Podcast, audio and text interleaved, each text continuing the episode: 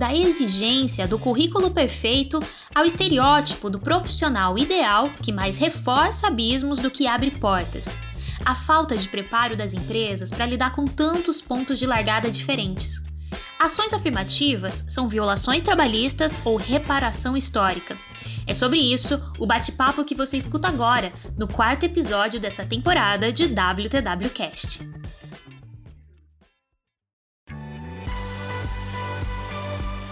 Olá, pessoal! A gente está começando aqui mais um WTWcast. A gente está muito feliz com esse projeto. É a primeira temporada falando sobre o futuro do trabalho e a gente já, né, vocês já acompanharam alguns episódios. A gente está aqui começando mais um episódio para discutir esse cenário do futuro do trabalho e hoje um tema super relevante, super importante, super urgente quando a gente fala de é, mercado corporativo, de futuro das empresas e futuro do trabalho. Hoje a gente vai falar sobre diversidade. É, é, um dos temas assim que eu acho que talvez o tema mais relevante agora em relação a esse cenário. A gente está vendo as empresas cada vez mais atentas e cada vez mais preocupadas é, em trazer essa temática para dentro das corporações. E é sobre isso que a gente vai discutir hoje. Eu tenho dois convidados super, super especiais que eu vou começar apresentando eles e vou deixar eles darem um oi para vocês e daqui a pouco a gente segue com o bate-papo. Então, minha primeira convidada, Elizabeth Shaib Maia, CEO na Usoma Diversidade, Educação e Cultura. Olá, Elizabeth, tudo bem? Olá, Karina, muito bom estar aqui com vocês. É muito bom estar aqui para quem está tá nos ouvir, para falar do tema realmente, como a Karina disse, muito relevante. E fico muito feliz de compartilhar esse bate-papo também com o Ian. É, não conhecia, prazer conhecer, e é um prazer estar aqui com você para falar sobre esse tema. Então, vou chamar o nosso segundo convidado de hoje para essa roda de conversa. Espero que vocês gostem. Ian Jara, fundador do Instituto Black Office e especialista de diversidade e inclusão do time de People and Culture do Nubank. Olá, Ian, tudo bem? Karina, tudo bem? E você, gente? Prazer demais estar aqui batendo esse papo com vocês.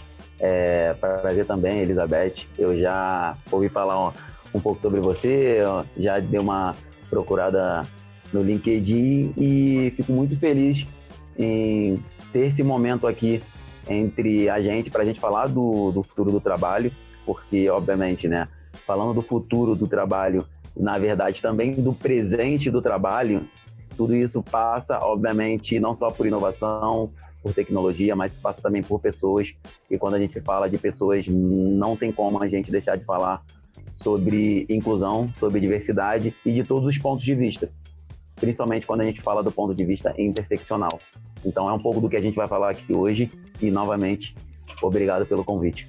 Obrigada, Ian. E você foi perfeito no seu primeiro ponto, que é a gente fala de futuro, mas a gente tem que discutir o presente para que a gente possa construir esse futuro, né? E não dá realmente para falar sobre o futuro das empresas sem falar de pessoas. Acho que esse é o ponto principal. É, para a gente começar aqui o bate-papo, eu queria que a gente contextualizasse um pouco os nossos ouvintes em relação ao cenário atual das empresas, assim. É, qual é a realidade, que ponto a maioria das empresas está em relação à diversidade e o quanto que falta ainda para a gente começar a avançar é, de forma mais abrangente em relação à diversidade e inclusão. Elizabeth, começando por você. Bom, é um tema assim, é, eu, eu, eu, eu fico bastante satisfeito de falar sobre isso e também sempre trazendo uma questão é, histórica, né? Quando a gente fala de diversidade é, na empresa, a gente tem que ter em mente que isso não começou há um ano atrás, há dois anos, que é um processo aí que já vem há longo tempo, né? É, essa, a, a, falar em diversidade né, na sociedade brasileira e logo falar das empresas, uma vez que as empresas estão inseridas dentro da sociedade brasileira, já vem desde a formação, a fundação do movimento negro em 78, veio de muito tempo, né? Nos últimos anos, essa tem sido a temática constante, né? Que a gente está vendo todo mundo falando. A morte de George Floyd trouxe de novo esse tema, o teu holofote de novo para esse tema, né? Que começou fora e acabou trazendo a discussão novamente no Brasil. Mas esse cenário é, a gente tem que, que analisar e ver como que nós estamos, né? Eu falo muito do recorte da mulher, né, da mulher no mercado de trabalho. Hoje, quando a gente vê o mercado de trabalho, a quantidade de mulheres negras em cargos de liderança é realmente muito pequena. A gente está falando, quando a gente fala em CEO, a gente fala em 0,4%, né, que é um número pequeno. Quando a gente fala de homens, esse número também é um número muito pequeno, de 4% de homens em alta liderança, né?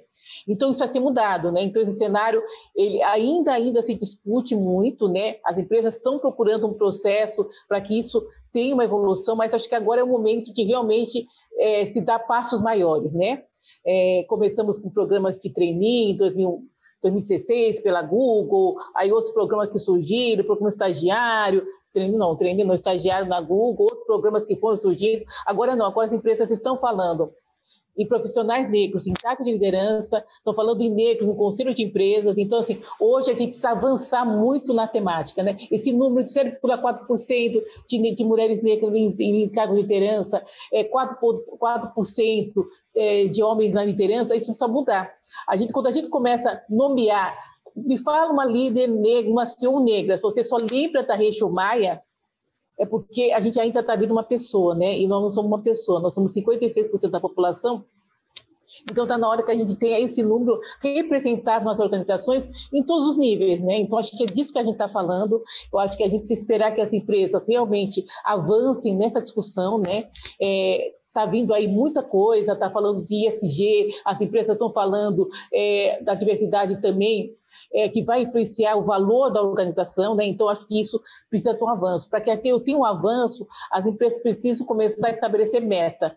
Aonde eu quero estar daqui a dois anos, daqui a três anos, daqui a quatro anos? Qual é a meta da organização para que ela realmente tenha diversidade é, nos seus quadros? Né? Então, acho que assim, só se vai mudar esse quadro de 0,4%, de 4%, quando a gente começar, é, as empresas começarem a estipular qual é a minha meta aonde eu quero estar em 2025, aonde eu quero estar em 2030 e qual é, o que eu vou fazer para que isso ocorra efetivamente. Eu acho que esse é um dos caminhos, é isso que a gente espera, é, é, é um, anseio, um anseio nosso, esses números mudem, mudem muito rapidamente, que eu não tenha mais aquele, aquele nome, quem é a líder, não, eu falo, nós somos muitos líderes que a gente tem, não é a Rachel Maia, não é a Mona Lisa Gomes, hoje a gente realmente ainda está nomeando quais são os líderes negros. Infelizmente, né, Elizabeth, as empresas não refletem a diversidade hoje da população brasileira, né?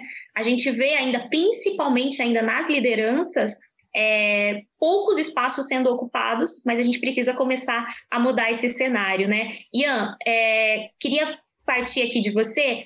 O Nubank tem agora né, um departamento, uma área para se discutir isso, mas isso ainda não é realidade de muitas e da maioria das empresas. Como que você enxerga esse cenário? O cenário que a gente tem hoje é um cenário de que eu considero é um estágio inicial. Obviamente, é, muitas coisas foram feitas lá atrás para que a gente pudesse estar aqui hoje sentando e discutindo sobre é, inclusão, sobre diversidade. Muitas coisas foram feitas, acho que é importante repetir, mas ainda assim, quando a gente olha para o campo das empresas, para o mundo corporativo, para o mercado de trabalho, a gente sim está no, no estágio inicial, eu acho que mais do que isso, a gente começou a falar de inclusão e diversidade, no meu ponto de vista, de forma tardia. Tardia. E isso tem consequências. Eu acredito muito que as empresas é, elas têm uma coisa chamada responsabilidade social, porque muitas das grandes empresas que a gente tem aqui no Brasil, elas são multinacionais, ou seja, elas vêm para o Brasil, elas conseguem é, fazer negócio no Brasil e parte desse dinheiro muitas vezes não fica aqui, então volta. Então, como é que a gente olha para esse cenário e a gente consegue reinvestir para que a gente crie relação com a comunidade? E o fato da gente ter começado tardiamente fez com que a gente, de certa forma, começasse em um, um momento muito complexo. E por que, que eu falo complexo? Porque hoje a gente tem vários grupos subrepresentados brigando pelo mesmo espaço. Então, a gente tem negros, a gente tem LGBTQIA, a gente tem mulheres, a gente tem pessoas com deficiência e todos esses, ao mesmo tempo, estão lutando, estão brigando, estão querendo é, o espaço que de fato é devido. Só que do outro lado, a gente também tem as empresas querendo falar sobre diversidade. E aí que está o desafio. Porque quando a gente fala de diversidade, a gente não pode preferir ou preterir um em detrimento do outro. A gente precisa de falar, a gente precisa falar de diversidade olhando para um plano 360. Quando eu falo olhar diversidade 360, eu falo em falar de mulheres, eu falo em falar de negros, eu falo falar de todas as frentes de diversidade. Eu acho que esse é o grande desafio hoje é, das empresas, entender é, como é que a gente direciona o tema sem necessariamente é, deixar de, de, de, de falar de uma ou outra frente de inclusão, porque eu volto a falar, a gente começou tardiamente. E o fato de a gente ter começado tardiamente a falar sobre inclusão e diversidade fez com que a gente começasse nesse momento complexo. Então, assim, em resumo, é, sim, eu acho que tem empresas que já estão fazendo é, é, e evoluindo nessas pautas, por exemplo, como o Nubank, como a Ambev, como o próprio Google, mas ainda assim é um estágio muito inicial. A gente precisa desenvolver ações mais eficazes, a gente precisa ter ações mais assertivas e intencionais se de fato a gente é, quiser mudar o nosso cenário, porque eu, eu, eu, sempre repito, né? A gente começou falando que é, a gente está falando aqui em futuro do trabalho, mas o futuro do trabalho ele vai ser construído com o presente do trabalho. Então, assim, precisamos construir hoje para que a gente colha no futuro. No IBO, que é a fundação que eu tenho, a gente bate muito na tecla de que o futuro é agora. Por quê? Porque eu não posso construir o futuro para o futuro. Eu tenho muitas pessoas, como o Ian, como a Elizabeth, como, pessoas, como mulheres, como pessoas com deficiência, que precisam viver a mudança no agora. Precisam viver essa mudança no agora. Porque sabe por quê? Porque o futuro vão, vai ter outras demandas muito mais complexas. Então a gente vai ter pessoas no futuro brigando por outras demandas. E se a gente não começar, ou se a gente não iniciar essa mentalidade de que o futuro é agora, a gente nunca vai viver as mudanças, porque vão ter outras mudanças no futuro que vai agarrar ou que vai prender a nossa preocupação. Mas, em resumo, é, acredito sim que as empresas estão em estágio inicial, acredito sim que a gente vai caminhar cada vez mais para um trabalho mais organizado. Eu acredito principalmente que é um caminho sem volta, tá? É, uma vez que a gente começou é, a falar é, inclusão e diversidades, como está escrito ali na, no fundo de tela do, do Flávio, né? A gente precisa criar esses momentos e que sejam esses momentos é, factíveis e realizáveis no hoje, para que hoje seja o pontapé para o futuro. É isso aí, e é mais urgente do que nunca a gente começar a falar sobre isso, né?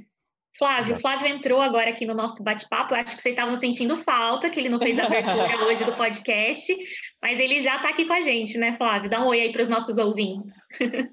Oi para todo mundo que está conectado com a gente. Cheguei aqui, mas ansioso para esse papo com Elizabeth Cunhan, né? A gente não é o Como Tomorrow, foi ótimo ouvir o Ian agora, porque ele fala sobre o futuro é agora, é o que a gente fala no Welcome Tomorrow há 10 anos, assim, não adianta a gente olhar para o futuro, tem muito futurista ganhando dinheiro, falando palestra de como é que o mundo vai ser daqui 20 anos, a gente está preocupado com como o mundo vai ser amanhã. E tem uma frase, Elizabeth Ian, que a gente fala muito no Welcome Tomorrow, que é o que nos une é muito mais poderoso do que aquilo que nos separa a gente precisa encontrar mais pontos de convergência, né? A gente está vivendo uma tribalização muito grande no mundo, assim, e a gente precisa encontrar, e tem alguns pontos quando a gente olha para a humanidade em si, que não, que não é possível que, como humanos, a gente não queira olhar para a diversidade, que, como humanos, a gente não queira ter igualdade, que, como humanos, a gente não queira valorizar o outro ser humano, né? Em, em detrimento de qualquer, seja pela cor, seja pelo credo, seja pelas escolhas sexuais, seja qualquer escolha então, o grande desafio que a gente tem no Welcome to More é trazer esse discurso, trazer esse debate, mais do que o debate, é, e aí no mundo corporativo onde a gente mais atua, é fazer essa, essa provocação de maneira mais profunda possível. E aí, trazendo um tema, eu acho que tem uma coisa que eu queria ouvir vocês também, que é o lance do propósito, né? Muita marca agora fica aí manifestando seus propósitos, mas parece que são ondas assim. Então você vê, por exemplo, marcas agora falando, não, porque a gente defende a diversidade, fazendo campanha sobre a diversidade. Aí você vai olhar lá dentro da empresa dela, ela tem tudo menos diversidade. Então você tem muito esse movimento da publicidade, da propaganda, onde as empresas querem. Por que, que ela quer pegar a onda nisso, né? Você pega, pega o case daquela grande empresa de supermercado, que eu não vou falar o nome, né, que agora estava na discussão lá do pagamento da indenização, depois daquele caso tão emblemático que a gente teve, você fala assim, caraca, será que mudou alguma coisa de verdade na raiz da empresa? Será que essa discussão toda que eles estão tendo agora sobre o valor de indenização que eles têm que pagar lá já não é um retrocesso da maneira que. Porque o valor da, do simbólico, independente de quem está recebendo a grana, se é mulher, se é um valor simbólico, no, a simbologia dele é muito profunda no sentido da empresa falar. Ah, sabe o que, eu, se fosse empresa, faria? Falar o seguinte: olha, eu vou pagar o que é de direito, o que, que o juiz disse? É isso, eu vou pagar para a família, mas eu vou pagar 50 vezes mais por uma fundação que que a gente está fundando para nunca mais na história do Brasil a gente ter um caso como esse. Então você vê ainda nesse retrocesso que é muita propaganda que é muita manifestação de propósito de onda, do tipo assim, ah, nós apoiamos, nós fazemos, mas na prática você ainda não vê esse movimento. Assim, eu queria que vocês compartilhassem um pouco esse sentimento de vocês em relação a isso. É, você falando, Flávio, eu lembrei que quando a gente começou a onda ambientalista, né, as empresas se colocando verde, né? Nós somos empresas preocupadas com o meio ambiente, todo mundo é, no verde. Mas quando você olhava, né, nem lixo, nem, nem separação do lixo ela fazia internamente, né? Então, assim, aquela onda, né? Todo mundo se colocando, como se preocupado com a natureza. E quando você vai ver, assim, o básico do dia a dia não era feito, né? Separação do lixo. E isso, eu, eu, eu tenho muito isso que as pessoas também, é, é, elas precisam colocar muito para dentro o que, que, é verdade, né? Eu acho que o propósito, o que, que é verdadeiro para você.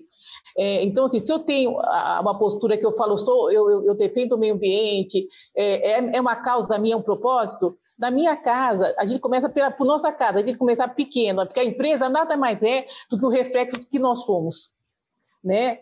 Porque a empresa é feita por pessoas, ela não é feita por Nada, é apenas. Mas quem faz as empresas, quem cria os propósitos são as próprias pessoas. Se eu estou falando que eu sou uma pessoa que defende o meio ambiente e na minha casa eu não separo lixo, como que eu posso lá na frente cobrar da empresa que aquilo tem que ser feito? Aquilo para mim vira propaganda, porque eu falo, acho bonito, mas eu não faço uma transformação interna. Diversidade é a mesma coisa, né? As empresas se falam, nossa, nós somos diversos, diversidade agora para nós passa a ser um propósito, mas é propósito mesmo? Como que, como, é, como que é, olha para você, olha para o seu dia a dia e veja como que você se relaciona com a questão de diversidade. Quais são os livros que você consome? Quais são os livros é, que, quais os filmes que você assiste? Quais as, piadinhas, as piadinhas que você é, entende como normais e não se posiciona? É, na escola do teu filho, há diversidade? Em algum momento você questionou isso? Nos ambientes que você frequenta, há diversidade? Um dia você questionou isso? Então a empresa nada mais faz, nada mais será do que o reflexo do que você faz na sua vida. Então, se eu tenho para mim uma formação, uma educação de que diversidade, é meio ambiente, é propósito, isso vai refletir em tudo que eu faço, né? Então, a gente, às vezes a gente tem, distancia muito a empresa, a organização, como se fosse um, um ser à parte, e ela não é. Né? Quando você fala, o que, que me... houve uma morte é, é, injusta, mas não foi a primeira morte que teve esse caso emblemático. Não, são diárias. O quanto isso me causa indignação? Que momento que eu fui na rua para protestar que isso é, me causou um desconforto? Né? Então a gente começa, precisa refletir muito quando a gente trabalha, trabalha na universidade. Eu falo muito assim: vamos ver para dentro, porque a, empresa não vai ser diferente do que você é. Né? É então, estrutural, né, Isabela? É estrutural. É estrutural. É... Porque eu estava fazendo um documentário agora para uma empresa e a gente produzindo com o presidente da empresa. E toda terça a gente tinha uma reunião para revisar o documentário. E aí, num papo que tava, toda hora eu via que ele pedia para cortar coisas que me incomodavam, sabe? Ele falava assim: ó, oh, essa pessoa negra que você colocou aí, ela parece demais, vamos tirar? Aí depois sempre ele trazia um comentário. Aí tinha um, um rapaz simples contou: não, mas o público que vai ver esse documentário, esse cara é muito humilde, não sei o quê. Na quarta reunião, eu não aguentei assim. Eu mandei um e-mail para o cara desse tamanho, eu cancelei, eu devolvi todo o dinheiro que tinha para ele. Eu falei: eu não trabalho com você. O cara é presidente de uma super empresa no Brasil. E que você vai olhar a campanha desses caras, é que você está falando faz muito sentido, porque uma empresa não é uma logomarca, uma empresa não é um contrato social, uma empresa não é um prédio, uma empresa não é uma estrutura, uma empresa são as pessoas que estão lá, as pessoas que lideram. O reflexo da empresa é a sua liderança, são as pessoas que estão envolvidas ali. E quando você vê que o cara faz uma campanha toda lá, que ele está falando sobre diversidade, e aí na prática, de forma estrutural, ele está ali, consciente ou inconsciente, procurando meios de, de estabelecer a, a, visão que ele tem do mundo. E ele, não, tira isso aqui que está aparecendo demais, isso aqui, isso aqui. Chegou uma hora que eu falei assim, não, não eu mandei um e-mail para o cara e falei assim, você vai me desculpar, mas porque tudo que você pensa é completamente diferente do que eu penso. Eu não tenho condições de trabalhar com uma pessoa com a sua visão de mundo, não tenho condições, assim. Então, você estou devolvendo todo o seu dinheiro e tá, acabou aqui a nossa relação. E eu peguei... Mas, Flávio, tem uma, tem uma coisa que é muito curiosa, né? Porque quando a gente fala de diversidade, é, a leitura que a gente faz de diversidade, dependendo de quem você é, é uma. Por exemplo, é, se você é um homem branco, você, você não está dentro do, de uma estrutura que você se coloca ali é, para ser educado, para ser letrado, para absorver um conteúdo diferente do teu, você vai ter uma leitura de diversidade na sua cabeça que é X. e, e você acaba reproduzindo isso na prática. Então, se você é um homem branco, CEO, e que você acha que dentro do que você conhece, do que você entende, é que você é uma pessoa diversa, você vai acabar reproduzindo aquilo. E aí, a, sua, a reprodução dos seus atos, obviamente, eles, elas virão acompanhadas de vários viés inconscientes. E aí eu acho que a gente entra muito no campo do, do, do propósito um, e muito no ponto de se, do, que se as, do que as marcas estão fazendo, se estão conectados com, de fato, com o propósito, com a genuinidade e, de fato, com a realidade, né? Com a realidade. Eu acredito que aqui a gente tem dois pontos, né? Acho que tem um ponto da, da questão da genuinidade, que, de fato, eu acredito que muitas empresas, é, elas, de fato, elas acabam não fazendo de forma genuína, porque é, fica um pouco difícil, né? Você é, ser genuíno com, por uma coisa que não está dentro do seu, uh, do seu escopo, da sua vida. Então, é, mas do outro lado, é, e talvez eu seja um, um, uma pessoa sozinha nesse tipo de pensamento, eu acredito que quando vem uma onda dessa, mesmo não é, oriunda de genuinidade, oriunda de propósito e simplesmente para fazer brand para marca, é, do outro lado, eu enxergo uma oportunidade. Por que, que eu falo em oportunidade? Porque até o momento, até cinco anos atrás, nem do assunto se falava. E se não falava sobre o assunto, a gente tinha cada vez menos oportunidade, por exemplo, de colocar pessoas negras, mulheres, enfim, diversidade em geral no mercado de trabalho. A partir do momento que a gente começa a falar, seja por um interesse econômico, seja simplesmente para fortalecer a marca, você automaticamente precisa dar uma resposta para a sociedade. E muitas vezes essa resposta que você precisa dar para a sociedade é recrutando mais pessoas. Muitas vezes essa resposta que você precisa dar para a sociedade é investindo em projetos sociais, é criando um fundo, é colocando dinheiro em coisas que você provavelmente não faria. E aí que está o momento da oportunidade, porque são nessas oportunidades que a gente abre portas para pessoas negras, para mulheres entrarem em cargos ou em posições ou em empresas que dificilmente há 5, 10 anos atrás elas não entrariam. E eu bato muito na tecla que essas pessoas que estão, e aí vou botar mesmo, que tem que surfar onda, surfar onda e tá entrando, essas pessoas têm que olhar para trás e falar, putz, uma vez que eu entrei, uma vez que eu estou aqui, o que, que eu posso fazer para poder fazer o, o, o, o rollout do que eu sou dentro dessa empresa, mas também para puxar os que estão vindo atrás, para fazer de fato e aí é, começar essa revolução, porque sendo bem honesto, é, dificilmente, se você não for uma pessoa que está disposta a abrir mão dos seus privilégios, dificilmente é, a diversidade ela vai ser trabalhada por uma pessoa que está dentro, entre aspas, tá? do padrão do homem branco hétero que trabalha na, nas grandes empresas. Dificilmente. Por quê? Porque para que porque uma pessoa dessa vai querer abrir mão do seu privilégio? Porque aqui quando a gente fala de futuro do, do, do trabalho, quando a gente fala sobre diversidade, a gente está falando também abrir mão e privilégios. Então, assim, uma vez que essa porta foi aberta, e aí vou pegar o exemplo do Ian. O Ian entrou numa empresa X, estou dentro dessa empresa X. É, o que, que eu consigo fazer para, é, dentro das empresas que eu trabalho, dentro das empresas que eu, fazer, que eu passei, para começar a construir uma revolução de fato? Seja, e aí é, é, é trabalho de formiguinha, seja é, trabalhando para a gente contratar mais pessoas, seja trabalhando para a gente educar mais pessoas, ou simplesmente para a gente contratar mais pessoas, porque assim, é, eu não acredito que a revolução ela vai começar da mão de quem ou pela mão de quem é, sempre foi privilegiado. Então precisa de Elizabeth, de Karina e de Ians fazendo essa revolução para que a gente de fato consiga, consiga, né, a partir desse buraquinho que foi aberto, a gente, cara, fazer uma cratera. Ô Ian, agora você não acha que isso passa muito, assim, analisando as universidades corporativas, né, que são todos os programas de, de, programas de desenvolvimento e treinamento das empresas, você não vê programas, por exemplo, sobre racismo estrutural, assim, um exemplo. Você não acha que passa pela educação também? Porque esse despertar que você. Sempre que a gente falar o homem branco. Eu, eu sou um homem branco, hétero, privilegiado, óbvio, eu sei, entendo e tenho noção do privilégio. Cara, mas isso não tira a minha sensibilidade sobre como ser humano, entende? Eu lembro há dois anos atrás eu tava na, fui para Atlanta, fui mergulhei na história de Martin Luther King, fiquei dois dias lá e eu, cara, Martin Luther King para mim não existe cara que é que mais referência e todo mundo que me conhece sabe de todas as minhas citações são Martin Luther King. Por causa da luta do cara, a história do cara, ele criou um movimento que é muito maior do que Martin Luther King. Eu tava lá no museu de Martin Luther King e tinha umas crianças lá é, fazendo um tour e elas assistindo, tinha uns vídeos que passam lá no museu dele e tal, contando a história da batalha, e tem uns vídeos assim muito violentos, né? E aí tinha várias crianças assim é, assistindo e elas passavam, nem ficavam assistindo. E teve uma criança específica que ficou parada, uma criança negra, ela ficou parada, tinha uns oito, nove anos, e ela ficou parada e eu atrás dela, assim, ela assistindo aquela cena. E eu comecei a chorar com aquilo. E quando ela virou, ela estava com o olho cheio de lágrimas, assim. Cara, até hoje falar nisso dá vontade de chorar, assim. Acho que tem um lance de mesmo que você que tenha nascido com os privilégios, que é a sensibilidade humana de você olhar para esse contexto todo do mundo que a gente vive e entender a urgência que a gente tem de discutir temas que são muito urgentes.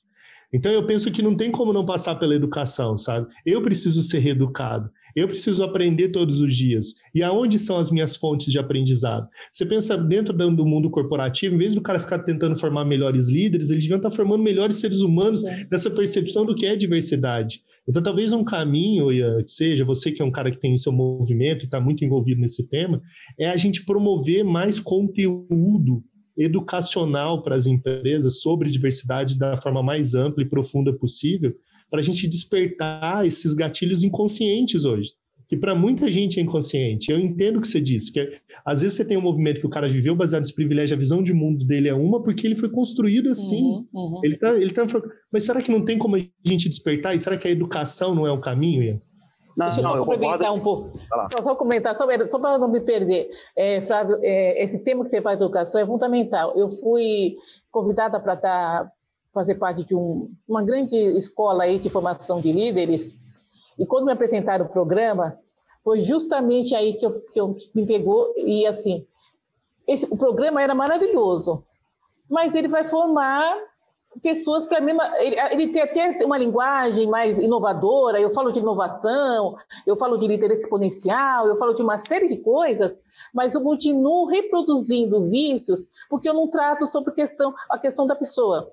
Né? O que, que é diversidade para essa pessoa? Como que ela pode se desconstruir? Né? A gente nunca fala na desconstrução, né? Como que eu desconstruo aquele, aquilo que eu aprendi, né? Dos meus privilégios, do que, por que, que eu mereço estar naquele lugar? É um processo de, de de re, reeducação na realidade, né? Então, então, quando eu vi aquele programa, foi a primeira coisa que me chamou a atenção maravilhoso, falava sobre diversos temas, liderança criativa, exponencial, é, sabe, trazendo aí um monte de coisa nova, mas ele não fala desse aspecto, né? Qual é o líder é esse se ele não lidera pessoas e ele não é líder de si mesmo nesse processo de transformação? Né? Então, se ele não for líder dele mesmo no processo de transformar, ou reeducar, de se aprender a aprender algo novo, eu vou re realmente reproduzindo é, o que eu aprendi, o viés que está estruturado na nossa sociedade, né? E o Brasil tem uma cultura muito interessante, né? Ele copia muito do que vem de fora, né? De todos os conceitos que tem de mais moderno, mas ele não pega a essência, né? E a gente vai pegar com a essência dessa mudança, né? Quando eu falo é, de liderança é, criativa, é, 360, eu estou falando de pessoas, né? Porque na realidade é isso, né? Hoje que e, e a pandemia mostrou isso, né? A mudança é, da sociedade vai, partir, vai passar pelas pessoas, né? E as pessoas precisam ser reeducadas a fazer uma autoanálise. Como que eu mudo, né? Então, a gente realmente tem que munir as pessoas de muito conteúdo, muita informação, para que ela faça uma reconstrução, né? Para que ela vire a chave, seu mindset, para poder construir e pensar diferente.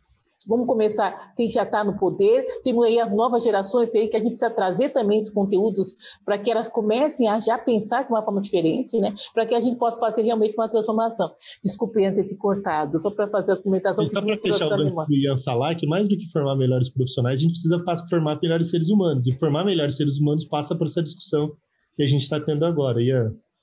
É, eu concordo que a educação, é, de fato, ela seja o caminho. Concordo é, desde sempre, a educação, desde que o mundo é o mundo, a educação, ela transforma ou destransforma é, as nossas opiniões. E é importante que a gente se coloque nesse papel de aprender. Mas, assim, eu acho que existe, pensando em camadas privilegiadas, é, pessoas que estão em camadas privilegiadas ou em posições privilegiadas, elas têm acesso a um monte de informação. Eu vou te dar um exemplo. Quando eu vejo que é, eu tenho que aprender sobre novas tecnologias porque o mundo ele está virando. Quando eu vejo que eu tenho que aprender sobre X, Y, Z, porque senão eu não vou conseguir me, me encaixar dentro de um contexto. Quando eu vejo que eu tenho que me reeducar para estar tá dentro de um mundo corporativo, por exemplo, é, eu estou falando que eu estou é, exercendo o meu protagonismo de procurar informação sobre aquilo.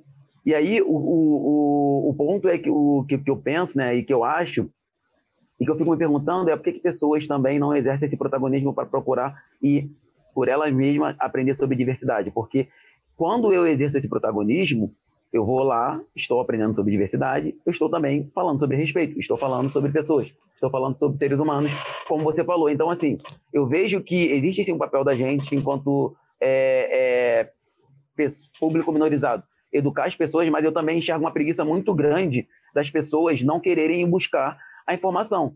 Porque, por exemplo, a gente brinca muito, né? Que às vezes, por exemplo, eu não sou o Wikipretos. Eu não sou, ah, eu tenho uma dúvida sobre e, é, o que, aconteceu nos Estados Unidos envolvendo pessoas pretas. Tá, você pode procurar no Google. Por que, que você está vindo perguntar a mim? Porque quando você quer é, se, se, se envolver ou, ou, ou, aprender qualquer outro tipo de tema, você exerce seu protagonismo e você vai lá, vai lá e procura. Esse é o meu ponto. Eu acho que sim, as pessoas precisam ser letradas, eu acho que sim, as pessoas precisam ser educadas, mas eu acho que mais, é, eu acho que essa responsabilidade do letramento não está na mão do, do, das pessoas que estão do, do público subrepresentado. Eu acho que quem criou o cenário de, de, do tema de diversidade, que eu não gosto nem muito dessa palavra, mas quem criou o, o, o, esse contexto de diferenças é, sociais, raciais, não fomos nós, mulheres, negros, LGBTQIA+, pessoas com deficiência a gente está partindo de um padrão. Então, se esse padrão hoje entende que é importante falar sobre o tema, eu acho que esse padrão também tem que exercer o papel de não se colocar sentado achando que os grupos subrepresentados vão simplesmente vão lá e vão educar, vão letrar essas pessoas, mas também, cara, como é que eu busco o meu conhecimento para aí sim, para aí sim, é, a gente entender que existe um interesse, existe é, é, é até a consciência do quão importante é falar sobre, sobre, sobre o tema, porque eu não acho que, é, por exemplo, vou usar um exemplo que eu sou uma pessoa negra, é o meu, eu não acho que é o meu dever educar uma pessoa branca. Eu acho que sim, eu posso trabalhar na questão do letramento, e é isso que eu faço é, todos os dias, mas eu não acho que é uma obrigação minha. Eu acho que, partindo do pressuposto que quando a gente quer buscar o que a gente quer, vou repito, pessoas que estão em camadas privilegiadas fazem isso quando querem fazer, elas também podem se colocar dentro de um papel de procurar é, entender mais sobre diversidade, entender mais sobre respeito, entender mais sobre seres humanos, entendeu? Eu entendo o que você está dizendo. Eu tenho uma palestra que chama Em de Robô que tem coração é rei. É que você tem que ter, entender um outro lado, esquece agora a luta pela diversidade, é que a gente vive um momento de robotização da humanidade. Todo mundo está robotizado. Agora a gente está querendo que as pessoas busquem, esquece a diversidade, vamos pegar um tema de empresas mais humanas, vamos pegar empresas mais humanas, sai do comando e controle e começa a respeitar mais o indivíduo no seu tempo, esquece o tema diversidade. A gente não tem isso. Aí fala assim, ah, mas esse cara podia buscar mais informação sobre isso. Assim, ele podia, mas ele não vai. vai. Se a gente não produzir, e o Welcome Tomorrow faz isso, se o Welcome Tomorrow não produzir esse conteúdo para acessar o coração desse cara, esse cara não vai sair da inércia, ele vai ficar lá. Então, o que eu estou querendo te dizer, assim, eu entendo que você não tem o papel e obrigação nenhuma de ensinar nenhum branco sobre o, o tema racismo. Mas eu entendo também que a gente precisa criar movimentos para tirar essa galera da inércia. Uhum. E esse é um tema que a gente precisa colocar a galera em movimento para entender. O mundo mudou, meu amigo. Se você continuar nessa sua vibe, você está fadado ao fracasso. Tem uma frase do Simon Sinek que ele diz assim: 100% das, dos seus clientes são pessoas, 100% dos seus colaboradores são pessoas. Se você não entende sobre pessoas, você não entende sobre negócio nenhum. E o que, que acontece na vibe hoje no mundo corporativo? Todo mundo quer saber tudo sobre negócio, mas não entende sobre gente, não entende sobre pessoas, não entende nada sobre o ser humano. E aí passa pela discussão da diversidade. A gente tem um papel de aproveitar esses portais que você mesmo disse que é uma excelente oportunidade que a gente tem agora, de aproveitar esses portais e entrar neles, e talvez entrar por meio da educação, que é, por exemplo, criar programas. Vamos dar um exemplo. Eu estava falando com uma empresa que é a ArcelorMittal, com a diretora global de educação deles no mundo. São 250 mil funcionários. Ela me apresentou a ementa de curso dela. Não tem absolutamente nada é. sobre identidade lá dentro. Nada. Tem assim, como ser um líder melhor, como ser não sei o que e tal. E aí eu fiz essa indagação para ela. Aí sabe o que ela me perguntou? Aonde que eu, onde que eu vou buscar isso? Eu falei sobre racismo estrutural. Eu falei, por que você não tem um programa de racismo estrutural para os 250 mil funcionários? Ela falou, você sabe onde tem? Ela ficou interessada. Ela ficou interessada no tipo assim, eu entendi que você está me dizendo que eu estou errado e que eu devia estar tá atenta a esses negócios. Aonde eu busco essa informação? Eu não sabia dessa resposta para ela. E fico comprometido de falar assim, cara, eu vou achar no mundo deve ter um programa que discute o racismo estrutural de uma maneira de uma maneira feita por gente que, que realmente tá, tem profundidade no tema, para apresentar para ela, para ela colocar dentro do programa de educação. Agora é meu papel fazer isso. É meu, é meu papel buscar essa informação. Agora, se eu falar assim, não, ninguém vai educar porque é obrigação do cara, mas se eu não tenho fonte nenhuma para buscar essa informação, como é que faz no mundo? Se a gente não criar como se cria curso sobre liderança, como se cria curso sobre um monte de tema, a gente precisa ter conteúdo educacional para o mundo corporativo ligado a esses temas, entende? Exato. Eu estou super não alinhado. Isso, você não educa ninguém. Ninguém. Não, eu estou super alinhado com você, até porque se a gente não tem conteúdo disponível, dificilmente, é, ainda que a pessoa exerça o seu protagonismo e vá buscar, ela não vai achar. Mas o, eu acho que o, o ponto que eu quis trazer aqui é que hoje a gente tem muitos tem muito conteúdo que está que, que tá disponível sobre o assunto. A gente tem é, escolas que estão dando é, aulas, cursos, treinamentos sobre o que é DNA. A gente tem várias empresas, a gente tem pessoas como Elizabeth, por exemplo, que, que devem, falar, devem falar super bem é, sobre o assunto. O ponto é que aí talvez a gente entre também até dentro ali do, do, do, do de uma discussão de, de zona de conforto ou zona de conflito, né? É, até que ponto, de fato, eu quero fazer aquilo, e aí a gente talvez volte na discussão que a gente começou no início, né, sobre as marcas, ou até que ponto, de fato, eu só quero falar que quero, mas na verdade eu não quero. Porque, assim, quando a gente, de fato, e aí diversidade é um, um assunto que tem muito conteúdo, o próprio podcast aqui é um, é, é, é um conteúdo que vai estar disponível para pra, as pessoas ouvirem, aprenderem mais sobre o assunto, mas, mas o quanto de fato eu não consigo ir hoje no Google, numa internet ou no curso ou numa universidade procurar um treinamento sobre isso. Porque além de tudo isso, existem pessoas como o Ian, como a Elizabeth, como o Flávio, como a Karina, que está super disposta a provocar, que está super uhum. disposta a chegar numa empresa ou numa pessoa e falar: vem cá, deixa eu te ensinar um pouquinho sobre inclusão, deixa eu te ensinar um pouquinho sobre diversidade. Mas eu acho que, tem, que, que, que esse trabalho tem que ser uma via de mão dupla de mão dupla, porque não, não, não basta só o Flávio com, com, com um podcast provocar as pessoas para que elas saiam da zona de conforto delas, se elas mesmas não querem sair dessa inércia. Você tocou no, no, no, no nome do Martin Luther King, e ele tem uma frase que, que eu gosto muito, né? Que é que ele fala: o que me preocupa não é o grito dos maus, que é assim, é, se eu conheço quem não gosta de mim, é muito mais fácil lidar com essa pessoa. O ponto é eu eu eu, eu tá lidando com uma pessoa que não fala nada. E essa pessoa que não fala nada, muitas vezes é a pessoa que não fala nada para mim, mas está levantando a bandeira de diversidade. Mas será que ela é diversa mesmo? É, eu acho que é aí que está o perigo. E aí, quando a gente fala de educação, quando a gente fala de mundo corporativo, quando a gente fala de atuação proativa de, de pessoas para procurar o conteúdo, ou atuação proativa é de pessoas como nós que queremos levar o conteúdo, eu acredito muito que que, que essa atuação tem que ser uma, um, uma via de mão dupla. Assim, nós vamos fazer o nosso trabalho de garantir que vamos levar letramento, eu acho que a gente tem que fazer isso, mas também eu acho que a gente tem que começar a provocar o outro a buscar o próprio conteúdo, principalmente quando a gente fala de diversidade. Porque, Flávio, eu gostei muito de uma coisa que você falou, que não é sobre simplesmente, simplesmente só sobre o negócio. Cara, a gente está falando aqui sobre pessoas. Precisamos entender cada vez mais sobre pessoas. E você não vai entender sobre pessoas se você não entender que o mundo precisa entender cada vez mais sobre diversidade. Exatamente. Eu, eu acho que também muito. É, o Flávio falou uma coisa, e você também. É, é, é precisamos tirar as pessoas da zona de, de conforto que elas estão. E, e, e, realmente tem muito conteúdo aí, a internet, você tem filmes, mas as pessoas não querem sair daquela zona de conforto, né? Então ela lê um, ah, eu li, não sei o quê, eu fiz uma palestra, eu já acho que eu estou sabendo o suficiente sobre, sobre o, o, a temática e está muito bom, né? Então assim, conteúdo está aí, né? Então tem conteúdo na internet, você assiste uma palestra, você assiste um, um um TEDx, ah, eu estou sabendo, eu vi uma palestra, eu comprei um livro ali da Tia Mila, então eu acho que eu até sei um, um pouco de diversidade. Mas o quanto você, eu, eu, eu, eu nesse ponto, o quanto que internamente você tomou consciência da questão da diversidade. Porque quando você toma é, consciência da questão da diversidade, você coloca em xeque seu próprio privilégio né? Porque a gente tem aí essa fase da aprendizagem. Então, eu preciso trazer isso para o meu inconsciente, né? Primeiro eu tomo consciência, depois eu trago isso para o meu inconsciente, quando eu falo de diversidade. A diversidade ainda está naquele, naquela fase do consciente. Aí eu li um livro, eu sei até muito bem o que eu posso fazer para fazer uma mudança, mas o quanto que isso entrou no meu inconsciente para se tornar uma coisa absolutamente normal. Então, é, o fato, tem muita gente que está falando, não, eu tenho, eu coloquei aqui numa palestra, eu trouxe aqui na escola do meu filho uma questão, uma pessoa para falar sobre diversidade, mas aquilo entrou no meu inconsciente mesmo?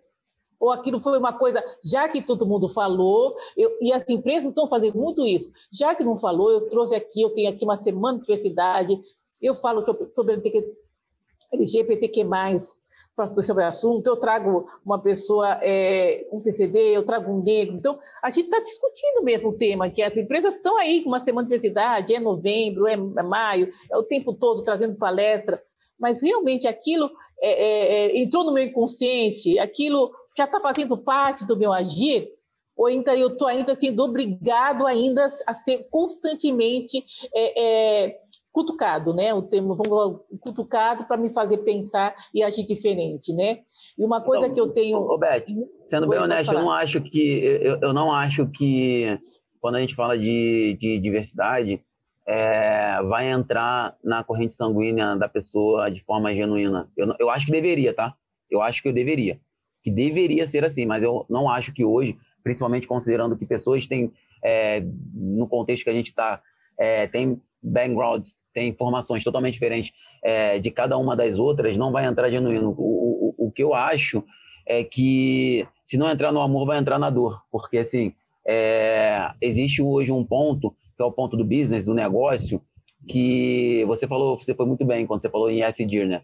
Então a gente está tendo cada vez mais espaço, cada vez mais momentos e sendo cada vez mais cobrados sobre ter pessoas de diferentes etnias, gêneros dentro de um mesmo contexto. Então, assim, eu não acho que as pessoas hoje elas vão falar é, de forma e fazer sobre é, de forma genuína. O que eu acho que está acontecendo é que está seguindo a corrente do nosso contexto. É uma empresa está falando, a outra está falando, então acontece um caso aqui como o do João Alberto, e aí que vai lá, as empresas correm para fazer. E aí é que eu acho que entra a questão da oportunidade de que são pequenas portas que vão se abrindo e que pequenos iãs vão entrando nessas portas para conseguir de fato é, é, é, fazer essa mudança e aí de certa forma é, provocar essa genuinidade nas pessoas, porque eu acredito muito, eu quero muito que um dia isso se torne genuíno, mas hoje no momento que a gente está é, não acredito que é, que, é, que, é, que, é, que é de forma genuína. Eu acredito que é mais pelo negócio ou porque aconteceu alguma coisa e a, e a empresa precisa dar uma resposta.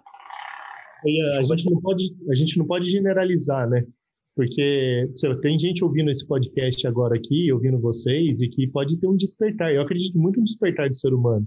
Eu acredito muito que a pessoa pode estar e ela está agora emocionada ouvindo a gente aqui, falando: caramba, por que, que eu nunca investi no meu negócio, numa empresa, uma consciência mais clara sobre diversidade?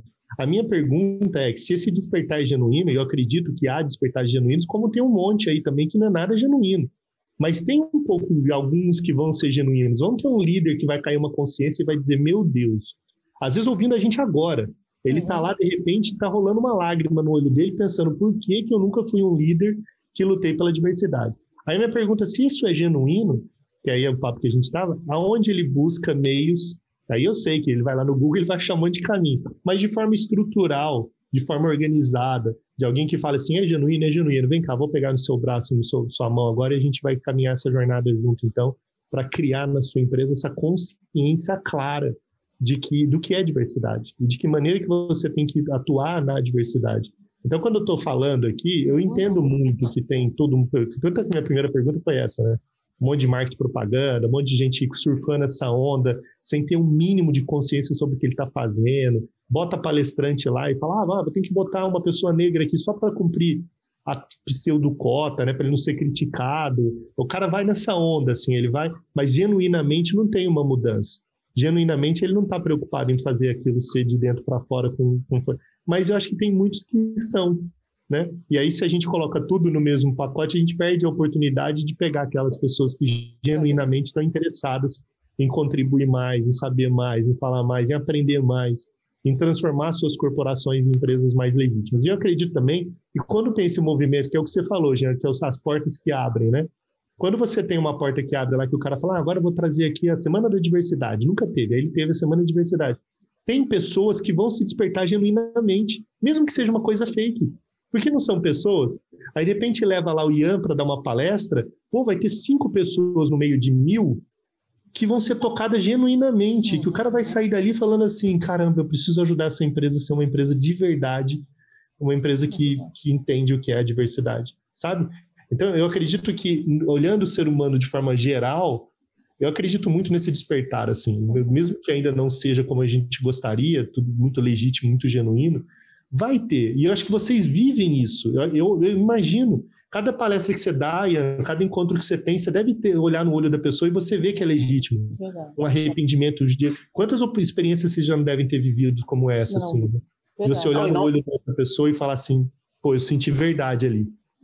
Não, e não só em, em palestras, tá? É, só é, recalculando aqui a rota, não é que não existam pessoas genuínas. Eu acho o que eu quis dizer é, até porque existem, tá? Existem pessoas genuínas e que são super aliadas e que sim precisam utilizar ali o, o, o seu privilégio da fala e normalmente, e aí vou trazer para o meu contexto, né? O privilégio dessa pessoa ser uma pessoa branca e falar sobre o assunto genuinamente. Existe, existem muitas pessoas que fazem isso e eu tenho certeza que pessoas como essas normalmente ajudam e ampliam a voz, principalmente quando a gente vai falar de diversidade. E são pessoas importantes, porque senão, sem essas pessoas, a gente não consegue, infelizmente, evoluir e dar os próximos passos. O que eu quis dizer é que, no geral, é, essas pessoas que são genuínas são uma parcela pequena e aí o ponto que eu entrar, eu ainda, elas acabam ainda sendo um pouco refém do sistema, porque assim, é, talvez eu vá entrar no outro ponto de discussão, mas você falar de diversidade é muito difícil e às vezes chega a ser cansativo. Então, assim, como é que você vai dar é, seguimento e aí, às vezes, numa dor que não é, não é nem sua, mas você, cara, você é, é, é, é, tá na sua essência, tá dentro da sua genuinidade. Você quer falar sobre aquilo, você quer fazer aquilo acontecer. Mas você vê que é tão difícil, tão difícil, tão difícil, que às vezes aquelas pequenas pessoas, aquelas poucas pessoas que a gente tem e, e, e são nossos aliados e estão ali com a gente, putz, quer ajudar, mas elas veem que o sistema, ele, às vezes, ele é tão fechado que elas param e pensam, cara, é, não, não sei se, vai, se vou conseguir, e aí a gente acaba perdendo um ou outro aliado que não deixam de acreditar, tá? Que continuam acreditando, mas às vezes param, param de lutar. Mas assim, eu acredito sim que existam pessoas que têm interesse genuíno. Eu acho que, por exemplo, devem ter várias pessoas nesse momento ouvindo o podcast, que eu tenho certeza que a gente está despertando é, esse, esse interesse, essa vontade, esse olhar no interior dela, mas é, eu acho que a gente precisa crescer o número de pessoas genuínas trabalhando é, sobre o assunto, falando sobre o assunto, porque acho que a partir do momento que a gente conseguir fazer isso, a gente vai conseguir de fato é, deixar de falar sobre é, mulheres, pessoas pretas, LGBTs, é, pessoas com deficiência, e aí sim, Flávio, a gente vai começar a falar sobre pessoas, a gente vai começar a falar sobre seres humanos, porque até a gente atingir esse patamar, que eu não sei quando isso vai acontecer, a gente ainda assim vai ter pequenas lutas e dentro do grupo de diversidade, mas pequenas lutas individualizadas, porque no final do dia, como eu comecei falando, é, a gente está num contexto em que a gente começou a falar diversidade dentro de um momento em que todos os grupos subrepresentados estão brigando cada vez mais por espaço. Então, às vezes, uma luta que deveria ser única, ela acaba sendo é, pulverizada é, e tendo várias frentes. O que não é bom, tá? O que não é bom, porque isso só é bom para manutenção do poder e do privilégio que já existe, porque se a gente separa as lutas, a gente não une ninguém. Então é melhor ter lutas separadas do que lutas é, é, é únicas. Mas, enfim, resumindo, vou passar a palavra para Elizabeth. Desculpa que eu acabei te cortando. Mas, assim... passar, antes da Elizabeth, eu vou passar para a Kátia, tá ali, deve ter um monte de, ah, de dados para comentar e também perguntas para fazer. E só para dizer assim, nunca desistam da voz de vocês. Assim, nunca é, desistam. Eu sei que é uma luta que não é fácil, mas é através da voz de vocês, como um papo como hoje, sabe, que cria sensibilidade, aumenta a sensibilidade sobre o nosso papel. Então, muita gente que está ouvindo aqui se desperta, sim. Eu acredito que tem um despertar genuíno.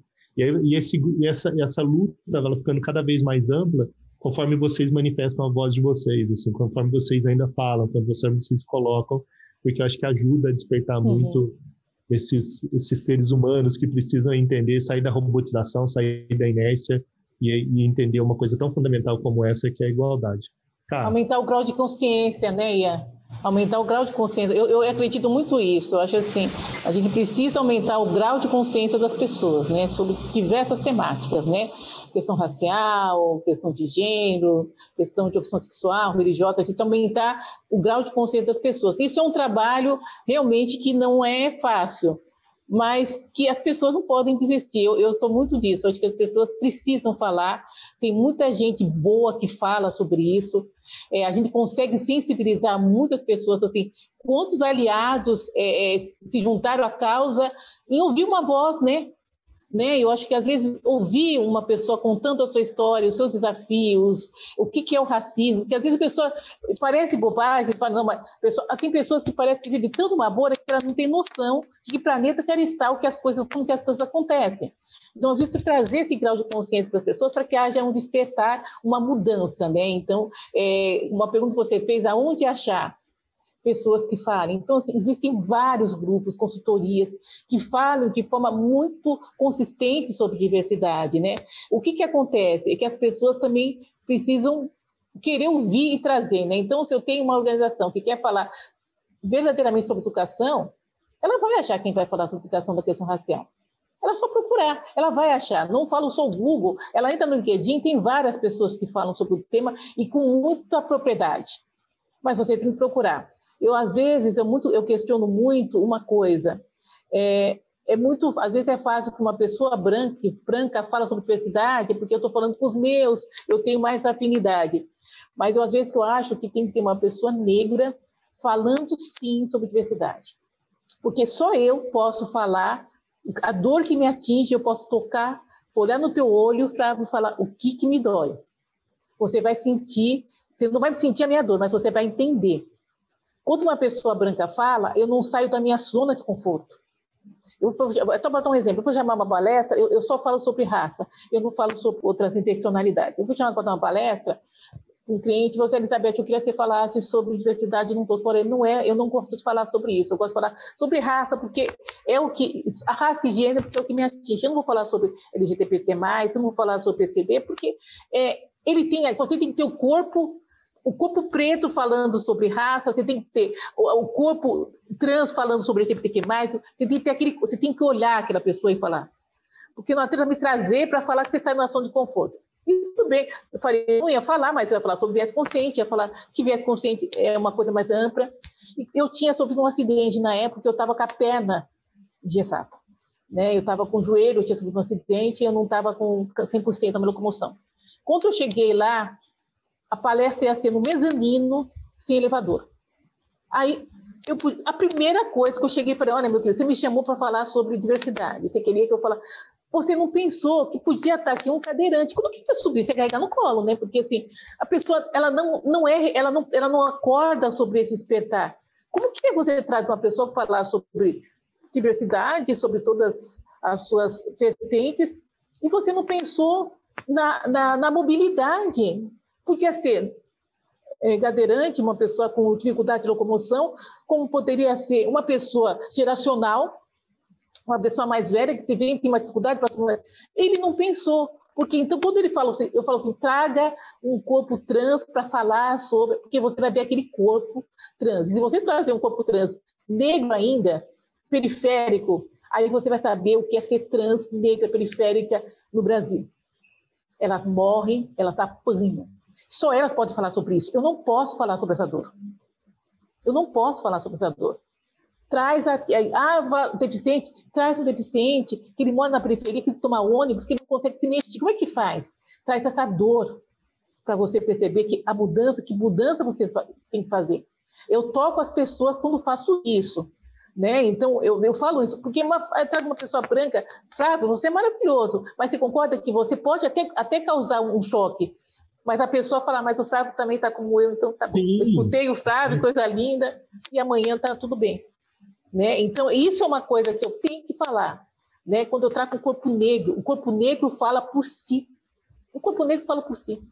E Elizabeth, você tocou num ponto importante que é o lugar de fala, né? E eu estava aqui escutando vocês e muito ocupando esse lugar de escuta também, de ouvinte. Acho que isso é muito importante, né? E não é de qualquer escuta, mas uma escutativa, de você entender, de você escutar o outro, se colocar no lugar de que talvez esse não seja o meu momento de fala, mas o meu momento de aprender, de escuta, de aprendiz, né? Acho que isso é muito importante, assim. Eu queria trazer um ponto é, que a gente ainda não abordou, que eu acho que quando a gente quer criar lugares de mais oportunidade, lugares mais diversos, lugares mais inclusivos dentro das empresas, passa muito também por uma reformulação do próprio processo seletivo e do recrutamento de novos talentos, né?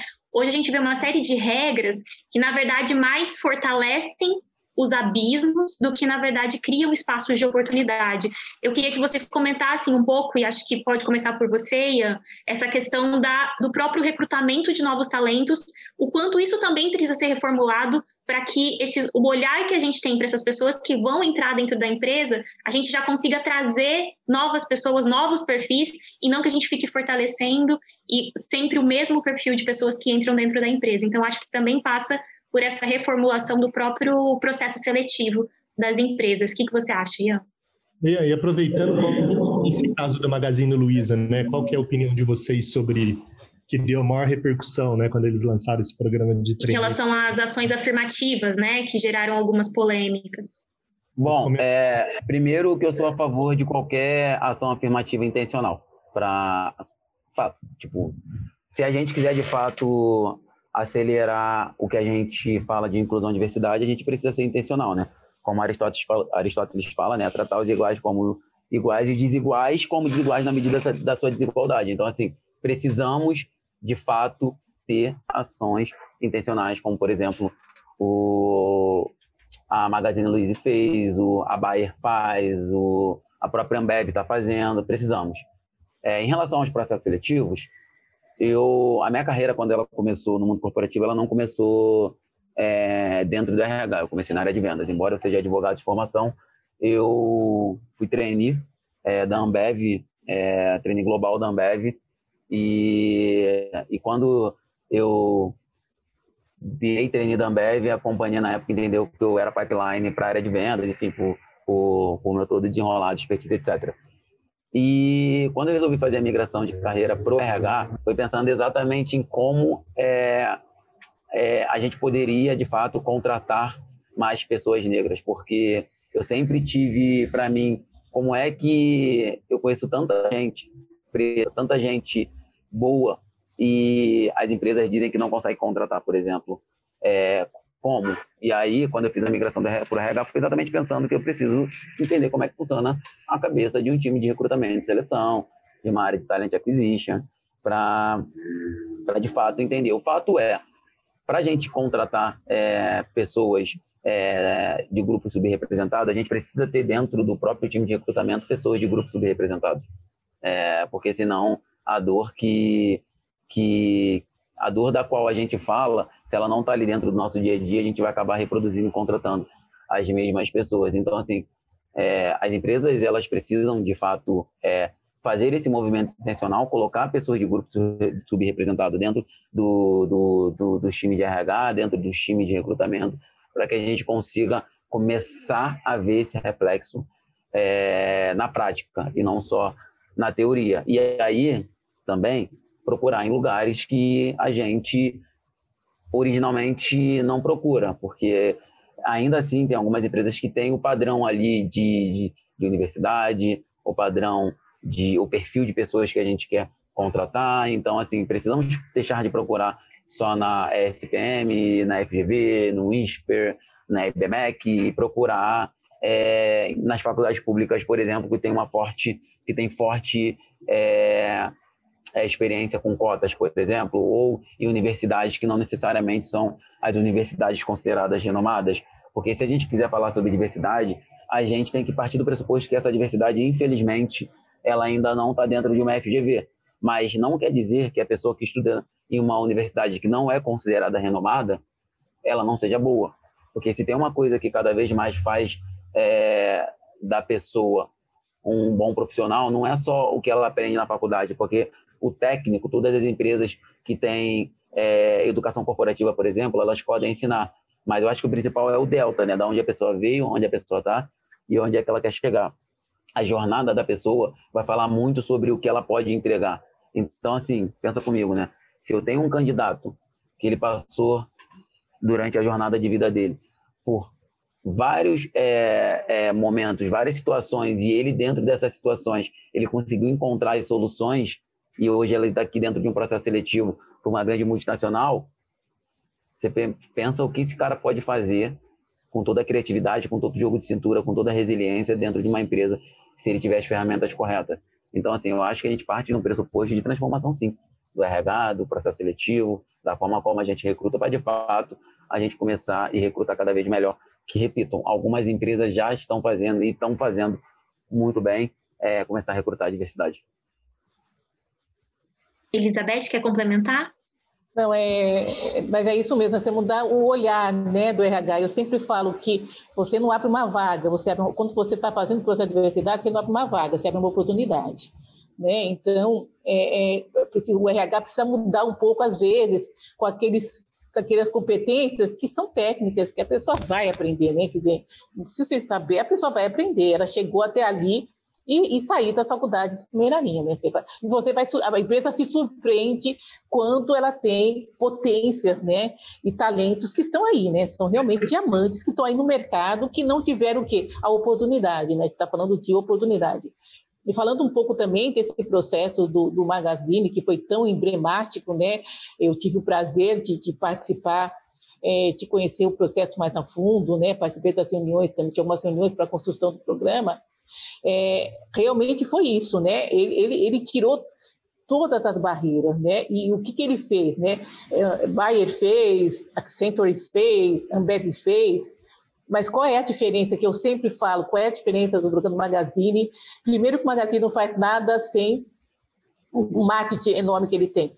Mas o que, que você teve diferença? A alta gestão esteve envolvida. Você escutava Frederico Trajano falando sobre o programa. Você escutava Luiz Helena Trajano falando sobre o programa. A Ambev, eu não vi o presidente falando do programa. A Baia, eu não vi o presidente falando. Eu não vi o conselho, o presidente do conselho da Ambev. Não. Magazine você trouxe a alta gestão falando que o programa é nosso. Se você não gostou, se você não quiser mais comprar na Magazine, se você quiser vender suas ações, senti muito. Aquilo era propósito. Eu acho que é aí que foi a grande diferença, né? Eu acho que é aí que eles se tornaram case. Quando vocês vê o Frederico Trajano falando, dando uma matéria, fazendo uma entrevista na Valor Econômico, falando o que, que ele fez aqui. Né? Ele não precisou colocar assessoria de imprensa, ele fala hoje com maestria sobre essa questão de diversidade, razão estrutural. Então, isso muda. Quando você vê o presidente da empresa falando por que, que eu estou fazendo. Né? Quando você vê o presidente do conselho chegando e falando por que, que eu estou fazendo né, essa mudança. E, além do mais, o que, que eles trouxeram aí que agregou valor, é, como eles tiveram várias ações, eles estão assim com uma bagagem de parecer jurídico, de decisões é, de tribunais, falando sobre o tema, né? Então trouxe essa questão aí a público que falou, agora pode não, tá para fazer, o Magazine fez, enfrentou, eles disponibilizam às vezes para quem pede todo esse conteúdo jurídico, né, de formar essa base de conteúdo, é, para que as pessoas falem, não, tá para fazer. Eu acho que essa é uma diferença. Quando eu falo muito de diversidade, o RH tem um papel importantíssimo. Mas a autogestão será não falar, esse programa é meu, não vou fazer, não vai avançar. E eu vou cobrar do meu RH que ele avance nesse programa, não vai fazer. A autogestão tem que chegar e falar, eu estou fazendo diversidade. Né? Porque aí você muda. Né? Aí eu vou cobrar, a, a, a vai cobrar do RH. Aí o RH vai começar a falar, não, precisamos buscar, vamos buscar. Gente, eu quero o profissional, como vocês vão achar? Né? Foi isso que aconteceu no Magazine. O RH não conseguia trazer, né? Esse é um papo que a gente podia ficar horas falando aqui sobre ele. É, aumenta muito a nossa responsabilidade aqui como é o Come Tomorrow, depois de ouvir vocês, muito mesmo, assim, porque sempre é um aprendizado para a gente. Eu fico aqui pensando se a gente já tem feito o suficiente sobre esse tema e a gente sabe que não, e o quanto mais que a gente precisa fazer. Então, agradecer não só pela contribuição que vocês estão dando para centenas e centenas de ouvintes que, estão, que vão nos ouvir ou que estão nos ouvindo agora, mas também para nós, né? O quanto que a gente aprende ouvindo e sendo desperto, assim, de quanto que a gente precisa fazer mais, do quanto que a gente pode fazer mais. E uma maneira que eu acho que a gente pode fazer mais, cara, é dar ainda mais voz para Ian, é dar ainda mais voz para Elizabeth, ainda é, é divulgar muito para o nosso, nosso ecossistema todo, sabe? Essa possibilidade de mostrar que existem é, líderes de movimentos muito relevantes no Brasil e que precisam ser ouvidos, assim, que precisam ser ouvidos não no sentido só da educação, mas no sentido da estratégia, no sentido de, do caminho, de mostrar quais são os meios que é possível é, a gente traçar e trilhar para que a gente possa promover a mudança que a gente tanto espera no nosso país. Assim. Então, eu agradeço primeiramente assim pelo incrível trabalho que vocês realizam, por nunca desistirem, por serem essa voz que tem ecoado aí pelos quatro cantos do Brasil, promovendo tantas mudanças. Vocês podem ter certeza que vocês promoveram mudanças aqui agora, promoveram mudanças em mim, como promoveram mudanças na cá, como acho que de cada ouvinte que está presente aqui. Eu fico muito orgulhoso e honrado assim de poder compartilhar esse tempo com vocês e, e de aprender com vocês. Obrigado mesmo, viu, Elizabeth? Obrigado, viu, Ian? Eu agradeço demais por, por esse espaço. Eu sempre digo que toda oportunidade que a gente tem para falar sobre. No final do dia é tudo sobre pessoas, né? Mas principalmente para a gente trazer e dar mais clareza sobre o, os assuntos de diversidade. Cada momento desse é super importante, porque é, se a gente conseguir é, converter, né? Vou utilizar essa palavra, é, 5% das pessoas que estão aqui ouvindo a gente.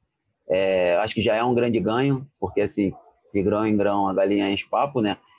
E, e uma coisa que eu falo pro, pro, pros meus mentorados lá no, no IBO, né, que é o, a, o, o instituto que eu tenho, é que eles vão passar por várias situações que talvez vão vai deixar eles bem chateados, tristes, e só que assim como a gente persiste, assim como persistiram lá atrás, né, na briga, na luta, na discussão, na conversa, para que a gente pudesse estar aqui hoje, tendo esse momento, sendo convidado para bater esse papo aqui no podcast, é, não vale a pena, como o Flávio é, até comentou, né, a gente calar as nossas vozes, né, a gente desistir. Eu acho que eu falo muito isso lá no, no instituto, mas eu acho que vale para todo mundo, né? Eu acho que momentos como momentos fáceis e momentos difíceis, difíceis vão acontecer. Mas o importante é a gente conseguir dar consistência dentro do nosso pace para a gente conseguir, no final do dia, cada vez mais gerar o tamanho da transformação, do tamanho da mudança, que não é só o que a gente quer, né? mas é o que precisa ser, é, ser feito, o que precisa acontecer. Porque, e aí é uma coisa nova enquanto catalisador né, dessas informações de diversidade, mas também é, e que cada vez mais empresas e pessoas que, que estão dentro dessa posição privilegiada se coloquem à disposição para aprender e ouvir, e ouvir, porque acho que a gente vai poder caminhar cada vez mais numa velocidade mais, melhor se a gente conseguir encaixar essas frentes. Gente, obrigado. Obrigado, Ian. Elizabeth? Bom, eu queria agradecer a oportunidade de estar falando com vocês sobre um tema que para mim é, é, mais do que, que, que proposta, é proposta de vida, proposta profissional, de fazer uma transformação mesmo, que a gente tenha mais, mais diversidade, mais igualdade nesse país, né? Então, isso para mim, eu agradeço, espero que, que a gente tenha conseguido trazer novos aliados, né? Que, que a nossa fala a gente consiga é, é, começar já a mudar, é, aumentar a consciência dos ouvintes, né? Sobre a questão dessa, dessa temática, que eles comecem a buscar e, e, querer fazer também diferente, querer fazer parte dessa, dessa corrente que, que se une para que haja uma mudança, né? E eu sempre falo uma frase que eu gosto muito, né? Se não sou eu, quem? Se não for agora, quando, né? Então, como fazer essa mudança para agora? Muito bom, Elizabeth. Obrigado. E, Caio, você, como sempre, fazendo o nosso fechamento com aquelas. com aquele pensamento amplo, mostrando como que as coisas se conectaram nesse papo incrível que a gente teve aqui. Eu acho que hoje a mensagem principal é para quem está ouvindo a gente que os microfones da Welcome Tomorrow estão abertos, né, Flávia? Então, desde que a Welcome Tomorrow nasceu, nosso propósito é criar espaços de discussão, ampliar vozes é, então é isso que a gente quer fazer aqui. Então a gente sempre vai ter espaço e a gente quer cada vez mais ampliar espaço para trazer discussões tão urgentes como a que foi hoje. Assim, eu acho que a gente está aprendendo muito nesse caminho. É um caminho de aprendizado contínuo, mas espero que vocês também que estão escutando a gente também tenham aprendido muito e por favor encarem a Welcome Tomorrow como um espaço realmente de amplificar vozes e a gente trazer sempre essas discussões que são tão importantes. E aí, para você que está ouvindo a gente, se você quiser e tiver uma história, se você tiver alguma coisa para contar e até para fazer sentido de uma maneira mais tangibilizada do que a Ká falou, vai lá no nosso Instagram, é WTWConf, e pode mandar uma DM lá. Você pode ter certeza que nosso time responde todo mundo e, e a Karina, principalmente, que é a curadora de todo o conteúdo, ela vai olhar com carinho. E, e eu vou reforçar isso também para o Ian e para Elizabeth. Boas histórias que vocês tiverem, bons parceiros, passem para a Karina. A gente precisa muito dar esse espaço e a gente quer fazer do Welcome to More esse lugar. Às vezes é difícil para a gente fazer, a Karina sofre com isso, para fazer uhum. uma curadoria mais ampla possível, como a gente gostaria. Não é fácil, é um super desafio. Então a gente conta com vocês também, viu, Ian e Elizabeth? Não só na figura de vocês, mas tenho certeza que vocês conhecem histórias incríveis de pessoas incríveis que podem trazer muito conteúdo e agregar muita coisa nesse tema da diversidade para a gente aqui, para aumentar a voz do Welcome to More em torno da diversidade. Para vocês que estavam nos ouvindo, então, fica o nosso agradecimento. Muito obrigado pela participação de cada um. Esse é o quarto episódio dessa nova temporada nossa do podcast. E aí vem muitos ainda pela frente e sempre com convidados tão especiais. Se você quiser se conectar com a Elizabeth, se você quiser conectar com o Ian, a gente vai também fazer um post lá com os contatos dele no nosso Instagram. É só ir lá, vocês vão poder chamar o Ian, a Elizabeth, fazer uma palestra, fazer um bate-papo. Eu tenho certeza que eles estão super abertos aí para ampliar essa discussão. Obrigados a todos vocês e a gente se vê no próximo podcast. Tchau, tchau.